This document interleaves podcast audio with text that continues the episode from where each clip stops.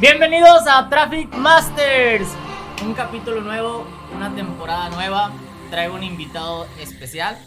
Si quieres presentarte, César.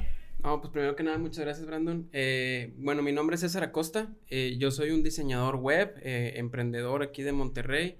Y bueno, pues tengo una agencia llamada Lazo, la cual hacemos toda la parte de diseño web. trabajamos con clientes de Estados Unidos y de Europa.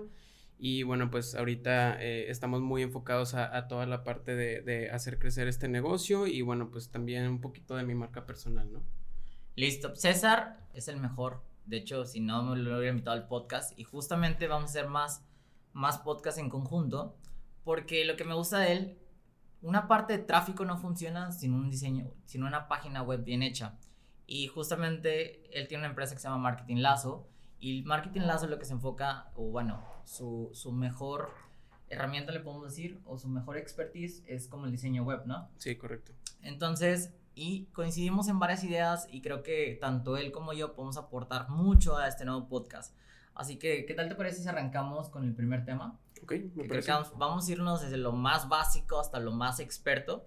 Y una de las cosas que quiero arrancar es cómo crear tu propio plan de marketing o cómo crear marketing realmente, ya sea para tu negocio o para una marca y también que tú lleves como agencia, ¿no? Ok. Bueno, pues yo creo que varía mucho realmente y tienes que tener muy en cuenta cuál es como tu, tu mercado, tu nicho tal cual, ¿no? Eh, el, o sea, por ejemplo, nosotros hemos trabajado y la experiencia que yo tengo es con la parte de B2B y, y bueno, nuestro background a final de cuentas de software y programación nos permite a, hacer un website muy robusto y digamos que, que, sea la fuente principal para nuestros leads, ¿no? Entonces, eh, digamos, todo punto de contacto va a ir a parar a la, a la, parte de la página web. Entonces, nosotros como diseñadores web, pues tenemos que desarrollar una página web que esté el top, digamos, para que realmente el, el su usuario o el, el, lead se enamore, ¿no? Y nos ha pasado mucho realmente que llegan eh, prospectos y nos dicen, es que me encantó tu página, o sea, quiero una así, ¿no? Entonces, pues realmente yo no entiendo muchas este, empresas o agencias de diseño web que realmente no le dedican lo necesario para su landing o su página web, ¿no? Eh, y bueno, pues a final de cuentas, eh, arrancar parte de muchas cosas, ¿no? Yo recomendaría, o sea, inicialmente que, que tuvieras un, un, plan de negocio, al menos alguna presentación o un pitch que puedas decir, ok, vamos a atacar estos canales y tener identificados cuáles son los canales de marketing que le vas a dedicar más, ¿no? Si al principio son una, dos o tres personas, pues no puedes abarcar todo el abanico de marketing que hay, ¿no? Entonces te debes de, de, enfocar, bueno, me voy a enfocar en la parte nada más de plataformas Facebook, Instagram, quizá, y la parte del website, a lo mejor un blog y a lo mejor alguna campaña de SEO Google Ads, ¿no? Y, y con eso arrancar. Realmente es, es, muy difícil también decir, también quiero presencia en, en TikTok, en, en, Twitter o cualquier cosa. Entonces, digo, ya, ya, varía realmente cuál, cuáles son este abanico de, de, de, canales en los cuales puedes arrancar, ¿no? Sí, mira, creo yo que hay diferentes formas de cómo arrancar. O sea, creo que la mayor parte de las personas cuando inician el mundo del marketing siempre quieren arrancar con lo más fácil, que es crear contenido, ¿no? Y de crear contenido, eh, hacen su Instagram, abren sus, este, sus posts y, y, así consecutivamente después entran en la parte de tráfico pagado y ya van haciendo pequeños experimentos. Eh, justamente por eso eh, me gustó como esta alianza que estamos haciendo, porque yo detecté que realmente esto de hacer una, una, estrategia de marketing es una cadena que conlleva a varios servicios. ¿Cuál sería el, el principal servicio? Eh, sobre todo porque las empresas arrancan sin tener un branding, que, creo que es el primer paso que te debes enfocar. O sea, ¿por qué? Porque el branding va a marcar que tengas tu logo, que tengas este, la planilla o la paleta de colores, la tipografía, que tengas también cuál es la esencia de la marca. Filosofía de la marca. Exactamente. Entonces, el lenguaje también de la marca, ¿no? Cómo también se comunica. Exacto, entonces tú vas armando como ese pequeño, como es, ¿cómo decir? Como esa pequeña, iniciar una empresa, inicias con, con el tema de cómo crear un logo, qué, qué, qué, colores va a llevar, y ya de ahí partes ahora sí la creación de contenido, que muchos se saltan ese paso y después se tienen que dar cuenta que tienes que regresar al primer paso, ¿no? Exacto. Ahora, dentro de la creación de contenido, también he detectado que hay diferentes rubros, porque no solamente es crear contenido por crear. Entonces, eso es desde parte, desde varios, y lo estoy como estructurando todavía en, la parte de servicios, que es crear contenido, es los, el project manager que se encarga de saber cuáles van a ser los posts que se van a diseñar, este, porque todos quieren arrancar en venta y no, es no siempre es arrancar en venta, es aportar valor, que, que, es lo que vas a brindar de información para que el cliente lo conozca, ¿no? Y de ahí pasas también a la parte que de nada te sirve crear tanto valor si no se exponencia, es decir, si nunca conectas con audiencia, no creas comunidad. ¿Y cómo creas comunidad? Ya, ya detecté que crear una comunidad es cuando tú empiezas a hacer viralidad. O sea, cuando tú empiezas a hacer viralidad, ya la gente te va adaptando o te va diciendo qué personaje o cómo identificas a tu marca con, con ese contenido que estás creando en viralidad. Y después de ahí ya vas como educando al cliente de cómo crear el contenido. A lo mejor son fotografías, a lo mejor son videos, ¿no? Entonces vas armando esta línea entre branding, conectas con creación de contenido. Dentro de creación de contenido, yo lo, yo lo pongo en cuatro. Ya tú miras como si, si lo ves bien o también si me hace falta alguno más. Pero yo veo producción de video que sería, porque ahorita el video es más, es más rápido de dirigir la información, que ahorita podemos decir que es con el que te llevas toda la atención, las imágenes se me hacen bien, pero no, no veo que se puedan, nunca he visto una imagen que se viralice si no son memes, o sea, los memes son como el, el pequeño mercado que se encuentra dentro de las imágenes, ¿no? Sí. Y después de ahí viene la parte de meter la viralidad, que a lo mejor por viralidad podemos hablar de Reels, de TikToks, este, o a lo mejor hasta los mismos posts de Facebook cuando en su momento inició, pues de repente subías un video y si ese video lo compartía tantas personas o un famoso, se exponenciaba, ¿no? O hasta el mismo Instagram. Y de ahí también entra la parte ahorita que está muy de moda los podcasts, ¿no? De que, eh, oye, voy a arrancar un podcast hablando de este tema. Entonces, como que esa línea vas dividiendo los servicios y vas viendo en la parte de la bolita de creación de contenido, pues ya dominar algunas podemos decir, micro segmentos o micro, ¿cómo lo podemos explicar? Sí, micro temas que van dentro de la creación de contenido, ¿no? Sí, sí, y, eso que, que, platicas es muy importante porque también a la hora de que arrancas también tienes que tener muy en cuenta de, tienes que escuchar a tu audiencia, ¿no? Entonces puede ser tanto como las cajitas de, de, historias donde empiezas a preguntar, oye, ¿qué tipo de contenido quieres, no? Si haces también YouTube, ahí en los comentarios la gente te va diciendo qué es lo que requiere, porque también eh, no necesariamente vas a hacer un podcast porque todo lo haces si, si te dedicas a la plomería, ¿no? A lo mejor está muy anichado y, no te va a funcionar esa estrategia, ¿no? A lo mejor ahí tienes que voltear un, un, poquito más la parte de los memes, ¿no? O sea, lo he visto mucho con empresas que se dedican al transporte, que, que su nicho, su comunidad son transportistas y realmente consumen pues contenido fácil, divertido, ¿no? Entonces ahí es le funcionaría más estrategias como, como la parte de los memes y no tanto un blog escrito, ¿no? Entonces ahí, necesitas tú también ver eh, qué canales son los que vale la pena este, dedicarle tiempo, ¿no? Y esfuerzo. Sí, y justamente se me parece interesante ahorita que tocamos el tema de los memes, eh, justamente la semana pasada fuimos, fuimos en una plática, tenemos dos amigos, Samael y Jorge Cerratos, que les mandamos un abrazo, que ellos, bueno, después de su plática platicó uno que se llamaba, no me acuerdo su apellido, pero se llamaba Alberto. Eh, Alberto lo que hacía era que él fabricaba memes, pero para hacer movimientos. porque eh, no sé, se va a lanzar el peje y él lo que hacía es fabricaba eh, movimientos para ese partido para que se viralizara el candidato. Entonces está muy interesante que en el tema de comedia lo mezclaran con política. Y lo que también hacían es, por ejemplo, trainings de famosos los bajaban a restaurantes, lo bajaban. Entonces, como que ya empiezo a encontrar un área de oportunidad en la, en o sea, que los memes son un movimiento que anteriormente se manejaba como el video en Facebook, ¿no? Que te que tú te metías a comentar y que compartías, ¿no? Entonces, el meme es el nuevo Facebook, pero lo estoy viendo en Instagram. O sea, una cuenta que he visto cómo ha crecido muy, muy cabrón es el tema de memes de Orizaba ah, sí, sí, lo conozco. Yo la conocí cuando tenía 100, o sea, y le mando un saludo al chico porque lo, lo, vi en una plática, pero tenía 100 mil, creo que te iba como en 400, 500, si no es que más, y me impresiona el crecimiento que ha tenido en la cuenta en menos de un año, ¿no? Entonces, lo que tú tienes que voltear a ver son pequeñas oportunidades, eh, como el tema de los memes, si tú te especializas en ese segmento o en, esa, en ese rubro, porque también es un canal de tráfico, o sea es exponencial dentro de una plataforma que es Instagram, pero sigue siendo un medio para, para exponenciar un mensaje.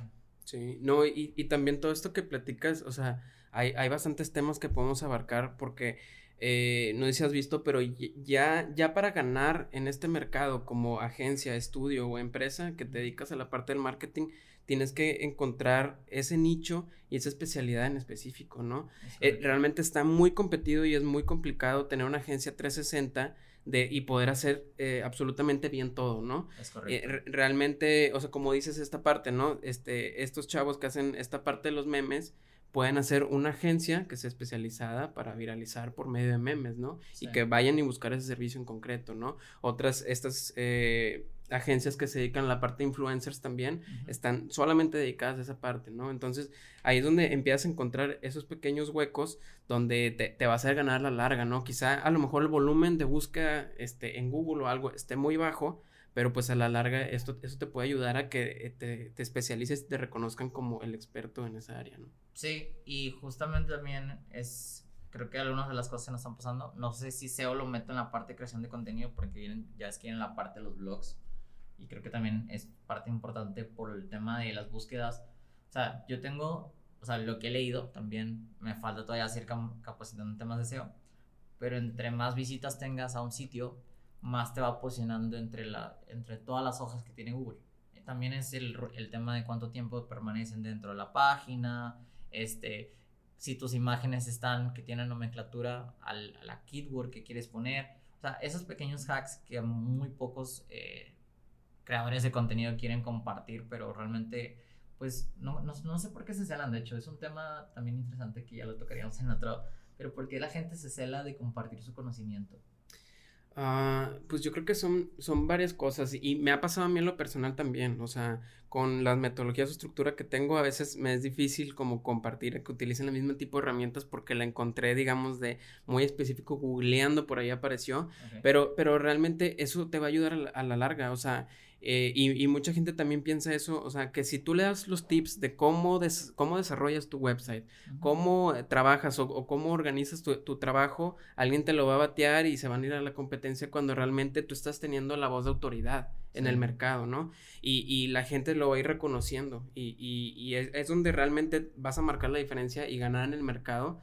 Eh, el hecho de, de estar enseñando tus procesos, todo lo que tú sabes, estarlo compartiendo porque te va a traer más leads, te va a traer más comunidad, vas a hacer mejores alianzas, mejor networking y todo te va a ayudar. O sea, el hecho de que eh, estés ahí afuera explicando ciertos temas o cosas, pues a la larga te va a funcionar, ¿no? Sí, sí, sí, totalmente.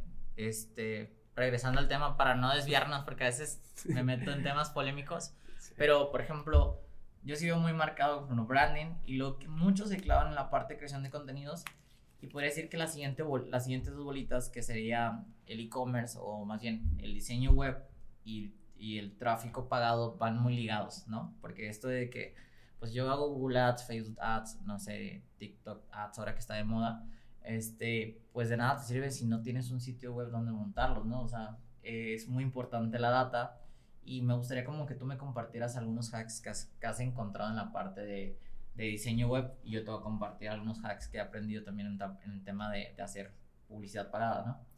Sí, eh, bueno, pues para la, parte de lo del website, porque hay mucha gente que dice realmente eh, necesitas, o sea, todas las empresas necesitan un website. Difiero a veces un poquito porque a veces, mm, o sea, no necesariamente tiene que ser la prioridad para, para muchas empresas, depende también el nicho lo que te dediques o, o también muchos influencers que realmente su, digamos, su website se convierte en su Instagram, digamos, donde tienen más tráfico, donde es su hub de información y estos highlights te ayudan como si fueran los links de tu página, ¿no? Entonces, el hecho de, de tener una página que, se, que diga about me, ¿no? El, el, nosotros, conóceme, puede ser un highlight. Entonces, ahí, ahí es cuando traduces realmente lo que es el hub de información de un website a, a un Instagram personal, por ejemplo, ¿no? Pero si te dedicas a la parte de B2B, esa sí tiene que ser de, de a fuerzas porque realmente eh, es, o sea, la mayoría de las empresas, o sea, debe haber algún porcentaje, como un 70-80% seguramente, a la hora de hacer un trato contigo, te van a buscar en Google y van a tratar de buscar todas las referencias posibles. Entonces, el hecho de que ella expliques y tengas tu portafolio de trabajo, qué, los servicios a detalle, qué es lo que haces y todo esto, pues realmente te, te va a ser muy fácil ese, ese cierre de venta, ¿no? Y, y, más cuando estás hablando también de proyectos donde pues ya cuestan varios miles de pesos, realmente esa confianza te la vas, la vas a dar en, el website, ¿no? Eh, algunos tips que, que, yo creo que ayudan, este, yo creo que el, el, que más nos ha ayudado a nosotros y nuestra experiencia es la parte del SEO, ¿no? La parte del SEO. Porque mucha gente realmente no le da valor eh, lo que puedes hacer a, a, la hora de estar posicionado con tráfico orgánico porque pues es, es, realmente el holy grail de lo que tú puedes hacer, o sea, imagínate que ya sin mover ni un solo dedo estés recibiendo un volumen de, de tráfico de, de, de orgánico al, al el momento que tú hiciste una campaña en el pasado, ¿no? Entonces, tú puedes trabajar durante meses una campaña y realmente dejar que solamente ya te esté llegando el tráfico, entonces pues es lo mejor, ¿no? Realmente que puedes hacer.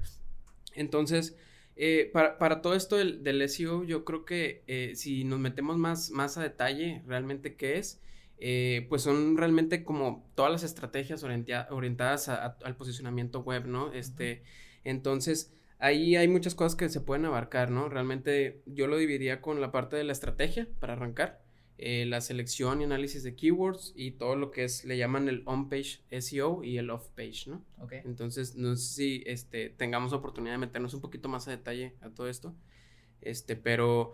Uh, sí, digamos, a, la hora de que defines como todo, toda estrategia, ya sea que contrates a una agencia o lo hagas tú mismo, este, es, es, estos cuatro pasos son los que te van a ayudar a ir teniendo este tráfico orgánico. Y también existe la parte de los Google Ads, ¿no? Mucha gente va a decir, ¿para qué me meto todas esas pendejadas? Cuando realmente con Google Ads eh, viene paso a paso cómo crear una campaña y le pongo el keyword y pongo dónde quiero que aparezca. Pero pues realmente piensa, o sea, y funciona bastante la parte de los Google Ads, ¿no? Pero al menos nosotros hemos visto que en Estados Unidos el costo por clic es carísimo. Sí. O sea, es de, de 15, 20 a 30 dólares cada clic, o sea, imagínate realmente un budget de 5 mil, 10 mil pesos, o sea, se te va realmente súper rápido, ¿no?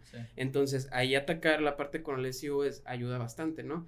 Y si tienes que voltear a ver, o sea, la parte del costo por clic con Google Ads, porque a lo mejor hay unos nichos muy específicos, o sea, si nosotros nos pusiéramos a buscar eh, diseño web para startups, ¿no? O software as a service este, ahí posiblemente sí valga la pena ese retorno de inversión del costo por clic que puede estar carísimo porque estás hablando que te vas a traer muchos clics de, de, muchas empresas startups que a lo mejor ya tienen un funding por detrás, ya están financiadas con un capital venture y realmente tienen un presupuesto muy grande donde dices, es realmente aquí sí vale la pena, ¿no? Si llegas a cerrar algún website que puede ser de 50 mil, 100 mil dólares, pues claro que, que lo pagas, ¿no? Ese costo por clic.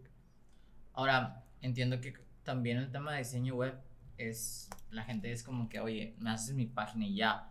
Realmente no, porque a veces también tienes que darle mantenimiento a la información, le tienes que poner nuevos plugins que a lo mejor que necesite también si es un e-commerce. Entonces, ¿qué tanto conservas al cliente cuando es diseño web? O sea, ¿qué tantos meses? ¿O es de un solo, un solo mes hace el diseño web y luego se va? ¿Qué tanto es como esa función como agencia también? Pues mira, es, a mí se me hace muy bien porque tienes varios modelos de negocio, ¿no? El, primero es realmente el diseño del sitio web, que puede tomarte uno, dos o tres meses de desarrollo. Y es un fee, digamos, fijo, ¿no? Este, yo lo recomendaría y como nosotros cotizamos es el 50% upfront y luego otro 25% y otro 25% al cierre, ¿no? De ahí este, sí o sí, este, bueno, depende, ¿no? Porque hay veces que ya tienen su propio hosting, pero toda la parte del hosting y mantenimiento, dominio, correos, va dentro de un paquete de diseño web. Entonces, este, digamos, va a lifetime, este, este fee, que se puede pagar mes por mes o el, año, ¿no? De ahí toda está la parte de ya el marketing del SEO o, o SEM, que es Google Ads donde ahí ya puedes tener a lo mejor un retainer a 6, 12 meses o 24 meses, donde ahí realmente estás haciendo pura optimización del sitio, llevándole tráfico, entonces ahí ya te metes más en la parte del marketing más que diseño tal cual, ¿no? Este, ya. ya, no ves tanta la, parte de, del, UI, código, plugins, WordPress o lo que sea, ya te metes más a otra parte de optimización y más, más marketing, tráfico, pero... Eh, digamos, estos son como los diferentes modelos de negocio que, puede tener una agencia que se dedica a esto del diseño web, ¿no? Perfecto. Oye, por ejemplo, este, ya, para no clavarnos en este tema, eh, ¿cuál sería como lo ideal para invertir en marketing? Yo sé que es, es, muy general, no podemos dar como que depende mucho los giros y todo eso, pero ¿con cuánto dirías, si no empiezas con esto, literalmente no vas a tener prospectos o no vas a tener ventas o no vas a tener tráfico, que a lo mejor puedes poner no sé, 10 dólares, pero realmente los leads que te van a llegar no son los idóneos. ¿Cuánto, más o menos has manejado tú de presupuesto como agencia? Y sabes que tienes que invertir en esto, en publicidad. Eh, pues mira, es que es muy relativo en esa parte. Yo creo que sí depende de cada uno, porque no sé si has visto, pero realmente desde pandemia, antes de pandemia, está, está aumentando demasiado los costos, o sea, en Facebook Ads, en Google Ads, y estás viendo también cuando dan su declaración de revenue este, de, de cada quarter, este, se están empachando en dinero estas compañías con toda su división de ads, ¿no? Entonces, cada vez está más competido, cada vez está más difícil, cada vez se te come más el, el budget, a lo mejor sin tantos resultados, y, y esto se va notando, entonces y el otro vez estaba escuchando un podcast este, en el cual creo que lo comentaba Gary Vee, sí, era el podcast de Gary Vee, y, y él decía que, que a, a, futuro realmente el costo de adquisición de clientes se iba a disparar altísimo para a partir, no sé, del 2025 en adelante, este, y el, el, futuro él lo veía como toda la parte de, de las búsquedas por medio de, de, voz. O sea, esta parte de, de Alexa y Siri, lo que sea, es, las que van a ganar en el mercado futuro. Entonces, dice, imagínense cuánto es lo que va a costar el, el, el este costo por clic de posicionarte en, en una keyword que sea con Alexa que te diga, hey, búscame el mejor abogado de Texas, ¿no? Y que te diga, este es el mejor abogado de Texas. O sea, ¿cuánto es lo que no se tiene que pagar ahí? Porque para los otros, o sea, el, top 2, 3, 4, 5 hasta el 10 ya no van a figurar. Va a ser una subasta de, de, estar pagando quien paga más para que sea el único resultado, ¿no? Entonces, eh, o sea, sí, sí ve que cada vez está más competido en eso. Entonces, ahorita es buen momento de que te le eches un ojo y, y hagas tu presupuesto mensual para, para toda esta parte de ads, ¿no? Eh, ¿Cómo cuánto se podría comenzar? Pues yo le recomiendo, o sea, como para cualquier em, empresa que va este, comenzando, o sea, de perdido estar manejando un budget, no sé, de, para la parte de Facebook Ads de al menos 5 mil pesos, yo diría, al mes, y de sobre eso medir resultados, a lo mejor no van a ser demasiados, pero pues con eso ya se puede empezar a medir de que, ok, mes 1, este es mi, mi, costo de adquisición de clientes, posiblemente va a estar altísimo, ¿y cómo lo podemos ir optimizando? Bueno, vamos a, segmentar de esta manera, vamos haciendo optimización de, las campañas y vamos reduciendo este, CAC, ¿no? Pero, y, ahí vas viendo también, oye, realmente pues no está figurando esto. O cambio de estrategia o cambio de plataforma o le tengo que meter más dinero. Entonces, al segundo mes te recomendaría que hagas la prueba con 7500, 10 mil pesos y así te la vas llevando donde ya empieces a ver ahora sí ya, ya conversiones, ¿no? Sí, que de hecho eso anteriormente era un tema de que cuántos eh, leads traer a la mesa. O sea, como que entre más leads tuvieras, eh, por así decirlo, y más baratos, era mejor, ¿no? Ahorita lo que estoy viendo, y justamente acabo de tener una junta con uno de los clientes, y lo que empiezo a ver en el mercado es no es tanto la cantidad, sino la calidad. Entonces, no, no, si tienes 40 leads realmente están calificados, es mejor que tener 400 leads o 4000 leads, que de, de tantos de esos también, si no los vas a cerrar, o sea, estás perdiendo, no pierdes dinero, pero sí pierdes como que tiempo en, poner a tus vendedores a prospectar los 400 leads que realmente no están calificados. Entonces creo que ahorita el juego a lo que estoy viendo es mejor perfilar como leads de calidad o leads calificados que a perder, o sea, que buscar volumen. Que normalmente lo que hacen, lo que normalmente se hacía era que querías con 5 mil pesos traer 5 mil leads, ¿no? Que te costaran un peso. Pero ahora me estoy dando cuenta que los, de los 5 mil pesos sería mejor traer cinco leads, pero que esos leads te compraran, o sea, que realmente estuvieran bien perfilados. Que, que, ahorita es el juego que, que, que está obvio que cambia y que realmente es mejor ya tener leads de calidad a leads de volumen, ¿no? Sí, no, y aparte de esas campañas mágicas que te traían un chingo de volumen, ya no existen, o sea, ya realmente están bien competidas. Entonces, sí, yo, yo, yo diría que te enfocaras en, en, en esa parte, o sea, también cómo está tu tasa también de, de apertura, de clics, de, de, un anuncio y, y ver ahí qué, qué, es lo que se puede optimizar en esa parte, ¿no? Porque sí, o sea, influyen bastantes cosas, ¿no? Yo, yo, yo viéndolo de la manera de Facebook Ads, pero también con Google Ads, es, o sea, has visto la plataforma, todo realmente lo que tiene su suite para, para una campaña y te metes horas realmente en configurar una campaña, ¿no? Este, y estás hablando de, simplemente de la configuración, ¿no? Realmente toda la estrategia que va por detrás y la búsqueda de keywords también, este, te toma bastantes horas, ¿no? Este fin de semana yo estuve haciendo análisis de keywords de, para el SEO de nuestra campaña y me metí horas, o sea, me dormí a las 2, 3 de la mañana porque me clavé con todo esto y me puse en, en esta página, estas son la lista de keywords que, que vemos que sean factibles, este, y empezar a anotarlas en una tablita, ¿no? Ya, y a veces las metes y luego el peor de lo que no me gusta de Google Ads es que tardas como 15 días sin tener buenos resultados. O sea, no es como anteriormente en Facebook, tú soltabas la campaña y a los 7 días ya decías, ah, bueno, aquí dice una conversión o dos conversiones, ¿no? Que eran las que son los intereses. Acá en Google Ads es totalmente diferente, es como que tienes que esperarte 15 días a que esté generando tráfico y luego ya los registros te van, te van surgiendo de 10 a 12 días un resultado, ¿no? Sí, claro. Este, otro tema también que me di cuenta, ahorita, me estoy metiendo mucho en el mundo del B2B, es que las, o sea, todos dicen que, que hagas formularios cortos, o sea, que nombre, correo, WhatsApp, y todo lo que me estoy dando cuenta es que realmente el B2B no funciona así. O sea, en B2C sí, porque el B2C quiere comprar ya y ahorita y tarjeta y todo el rollo.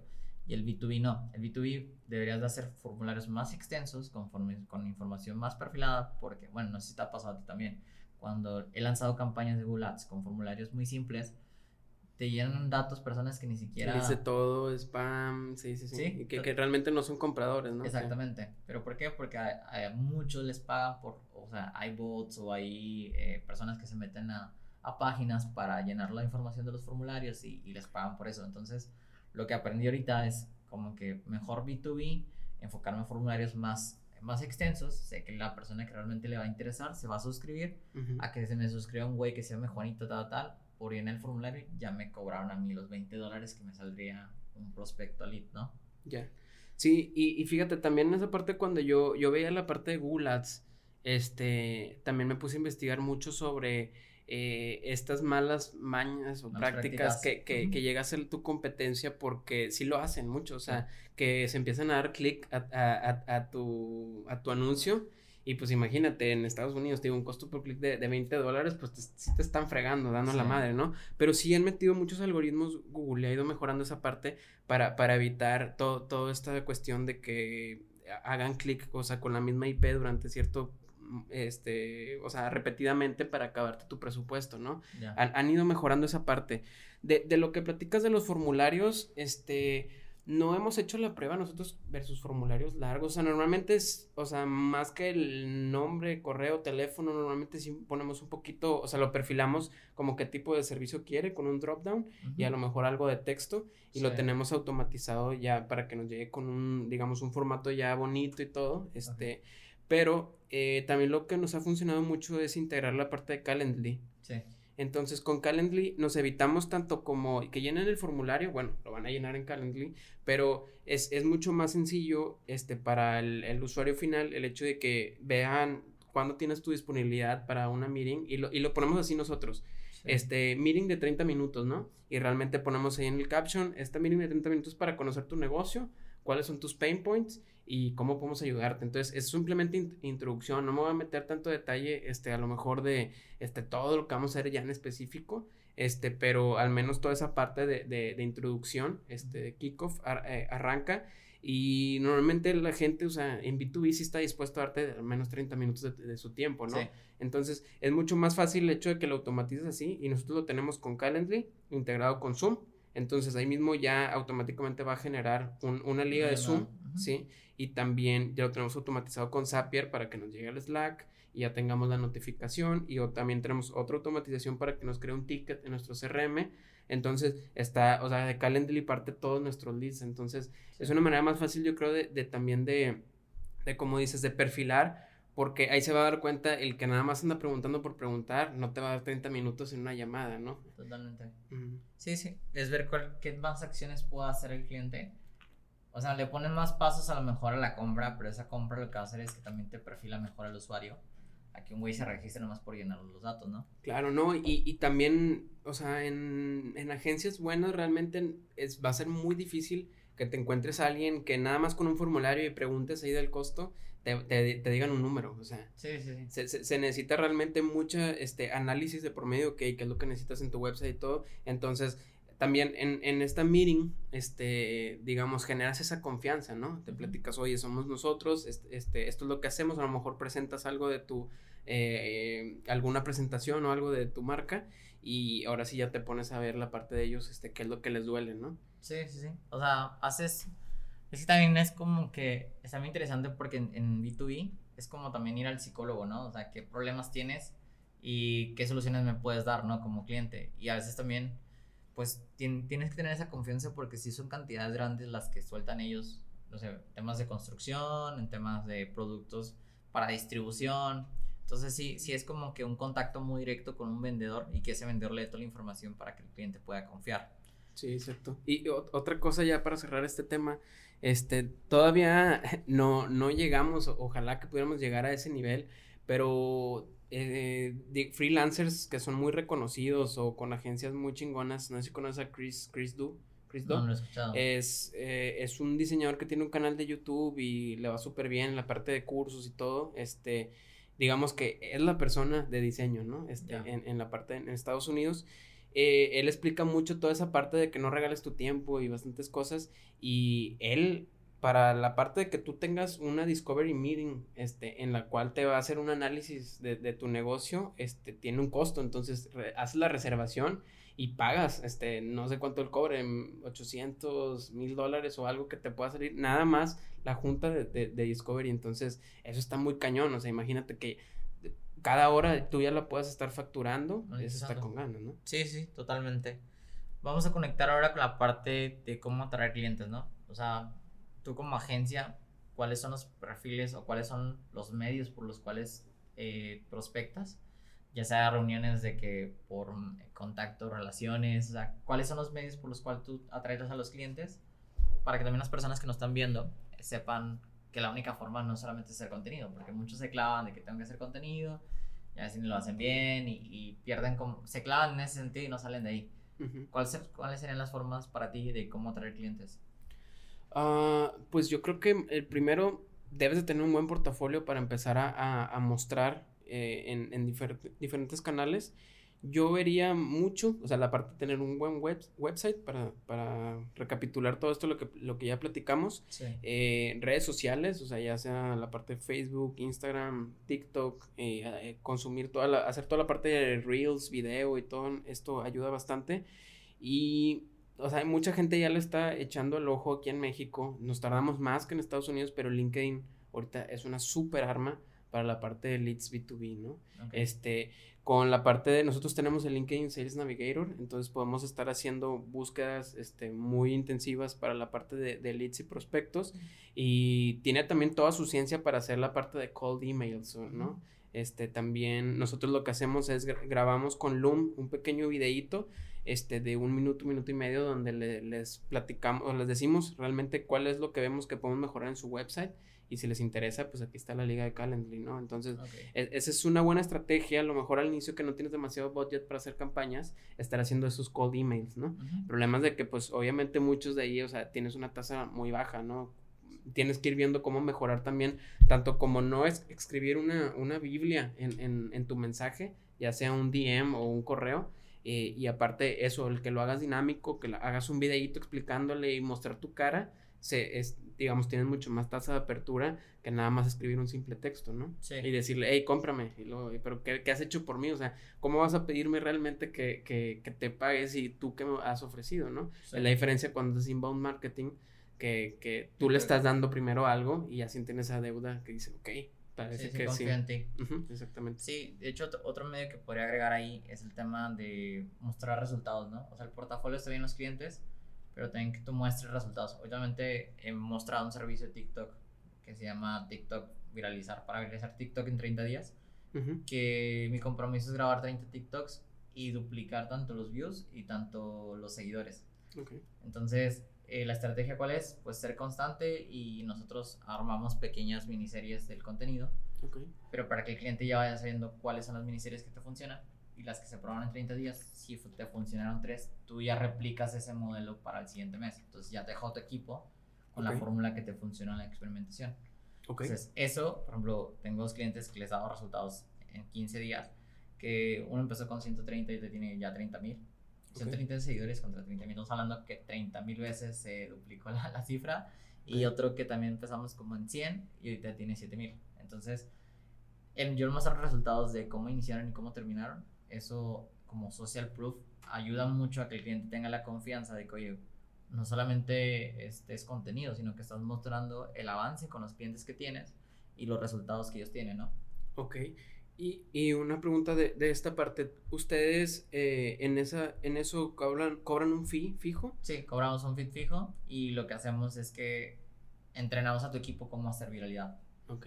Entonces, mi, nuestra chamba es como aplicar una metodología que ya estamos desarrollando y que ya está probada y que funciona. Y ya después la persona el siguiente mes es como que replica esa misma metodología porque ya probó lo que funcionó. Ok, está buenísimo. Sí, es, es, por eso digo como que esos resultados también para los clientes le da la confianza de que, oye, pues ya lo hice con un dentista, lo hice con un coach financiero, lo hice con una constructora, entonces si yo conecto con algunos negocios que tengo, pues también quiero replicar ese resultado contigo, ¿no? Sí, una cosa que ayuda también, o sea, con esa parte yo lo traduzco a la parte del website, porque mi cabeza piensa como website todo, güey, pero eh, en la parte de tu portafolio tú puedes mostrar como un, un use case o, o, un caso de estudio donde tú puedes decir, oye, no nada más hicimos el website, aquí están los mockups bien bonitos, sino como también cuál fue la problemática, el overview, ¿no? Eh, el mostrar el antes, o sea, por ejemplo, un rediseño, pues primero tenían este website, no tenían cero conversión, cero tráfico, este, no, no estaba bonito, no estaba optimizado y no era responsive, ¿no? Por ejemplo. ¿Y qué es lo que ofreció este, la agencia? Pues bueno, o, eh, la agencia trabajó con estas estrategias y empiezas a poner también todo como tu fase de discovery, a lo mejor algo de sketches que hiciste a mano, todo eso ayuda como toda la parte del análisis acá y cuáles son los resultados finales, ¿no? Y también lo puedes ver como en la parte de, de esto de tráfico, el, poner un antes y después también de cómo eran sus números antes a cómo son ahora, lo es todo. Sí, totalmente. Ahora, eh, ¿cuál sería la forma de cómo mostrar tus resultados de portafolio, de clientes? ¿Qué plataforma recomendarías tú en ese sentido? Pues mira, hay bastantes. Eh, si eres creativo, yo te recomendaría mucho que, uses Dribble y Behance. Eh, Dribble, si no lo conocen, pues es es, digamos, más que una plataforma, es una comunidad en línea para exhibir ilustraciones, animaciones, diseños y todo. Y, y pues todo, o sea, realmente si eres una persona creativa, este, te vas a encontrar ahí. Y esta parte de Dribble han crecido bastante, o sea, ellos, hechos, de hecho ellos tienen como el del 2009 y tiene apenas unos años para acá que, que, son muy reconocidos en toda esta parte del diseño web, ¿no? Digamos, le hacen llamar como el LinkedIn, digamos, para los creativos, ¿no? Para mostrar portafolio. Eh, lo que estaba leyendo y tienen 6 millones de, de, active users mensuales, entonces imagínate la cantidad de, gente que tienen por ahí y les da de bastante revenue su monthly subscription que se llama Pro. Este, y con este Dribble Pro, pues digamos, te posiciona más arriba este, tu portafolio. Eh, puedes también organizar como tus carpetas de, de estos como tipo pines, este, y, digamos, te le da un poco más de, de, promoción. Entonces, he visto muchas agencias de diseño muy buenas que trabajan para clientes de San Francisco como Slack y como compañías acá súper fregonas, este, Salesforce, que, que están ahí en Dribble y creo que es un, les funciona bastante, tienen bastante tráfico, ¿no? Eh, Behance también ayuda bastante. Este, mm, a, mí me gusta más Dribble, o sea, para, para, mi nicho que estoy en la parte de diseño web, pero también Behance también tiene bastante para la parte de branding, diseño web y todo. Y pues tienes que realmente dedicarle buen tiempo a hacer buenos mockups, ¿no? Para toda la parte, no nada más pegar como un screenshot este, de tu trabajo, sino ahí, ahí meterle un poquito de coco para, para hacer un buen portafolio. Eh, y bueno, y otros por ahí está una plataforma que se llama Awards con doble o triple W. Este, que esa más que portafolio es, digamos, es un sitio donde tú puedes ver y, votan por los mejores websites este, que, existen, ¿no? Entonces, eh, las grandes empresas de diseño web tienen, digamos, su batch ahí de que ganaron algún premio de awards, ¿no? Entonces, ahí estás hablando que son puros este, sitios web que tienen, no sé, que a lo mejor costaron, no sé, yo diría que de 50 mil, 100 mil dólares para arriba, ¿no? Este, eh, con ya empresas muy reconocidas. Y digo, no, no, necesariamente el hecho de que tengan un award significa que sean lo mejor a lo mejor para el cliente. O sea, el cliente no, no les paga por este para tener más premios, sino para resultados. Este, pero, pero digamos, ahí es, ayuda mucho para inspirarte y para poder poner ahí también tu portafolio, ¿no? Y bueno, también Pinterest, este, he visto que también lo utilizan bastante porque te da mucho SEO, porque tú, tiene, su algoritmo es muy bueno para la parte de los pines, que te va recomendando más pines en relación. Entonces, el hecho de que tú estés poniendo ahí este, todo tu portafolio, todo lo que haces, este, te ayuda bastante tráfico, ¿no? Y más con, con Google, cuando también buscas en la tab de, en lugar del search, el de imágenes, ahí, ahí, se optimiza mucho la parte de Pinterest. Entonces, también yo recomendaría que también voltearan a ver estas plataformas. Y bueno, pues también LinkedIn y todas estas que ya, ya conocemos también ayudan mucho para portafolio, ¿no? Que, que de hecho hay una plataforma, no recuerdo el nombre, igual si lo tienen ahí, dejen en los comentarios. Vi una plataforma hace poco porque estábamos buscando editores. Entonces, eh, parte de eso venía como, o sea, son como freelance, de que hoy trabajo por proyecto.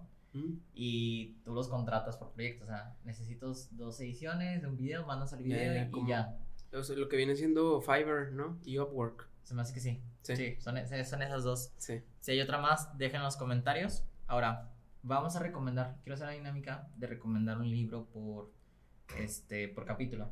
Entonces, dime qué libro recomendarías y el comentario que tenga más likes, le mandamos el libro a su casa. ¿Qué opinas? Ok, me parece muy bien. Eh, bueno, uno que leí hace poco y que creo que es de mis favoritos es el de Creativity Inc., que se llama Creatividad S.A., el, el cual eh, explica este cuate, el que era CEO de, de Pixar, cómo arrancó este, y realmente está muy inspirador, ¿no? Realmente volteas a ver todo desde, que comenzaron con, en la universidad con sus primeros proyectos. El güey, este, al principio, estás hablando de los ochentas, cuando apenas las computadoras eran todos unos libreros gigantes, este, empezaron a hacer las primeras animaciones por computadora, ¿no? Y lo que él hizo fue que en su propia mano la, la, la metió como, digamos, en como plastilina o algo así, la modeló y empezó a poner puros puntitos y puros polígonos. Entonces, entre puntitos y rayitas, este, digamos que vectorizó todo su mano y la pasó este, a, a la parte de la computadora y, y, pudo hacer la animación de abrir y cerrar. Entonces, en ese momento, cuando, cuando salió, cuando les puso eso, pues fue lo más top de tops. Y desde esos ochentas hasta, hasta los noventas que, que fundó Pixar y que conoció a Steve Jobs y empezaron a arrancar todo este proyecto y, y, todo el journey que fue para hacer Toy Story, pues está realmente muy inspirador, ¿no? Sí. Y te platican bastantes cosas de tanto como para creatividad, negocios y, y todo esto, este, entonces yo les recomendaría que vieran ese libro. De, hecho, creo que es el que tiene la, como la imagen del Buzz Lightyear, ¿no? El Buzz Lightyear, sí, sí, como la orquesta. sí. pues va. Este, los dejamos para un siguiente capítulo. Entonces, el comentario que tenga más likes, le vamos a mandar ese libro. Este, comentarios y likes en el comentario de YouTube de este, de este episodio. Y pues, yo creo que nos vemos en un próximo capítulo. Por favor, dejen los comentarios también si les gustó el capítulo. ¿Qué tema les gustaría ver para el próximo capítulo? Y así que nos vemos para la próxima. un saludo. Hasta luego.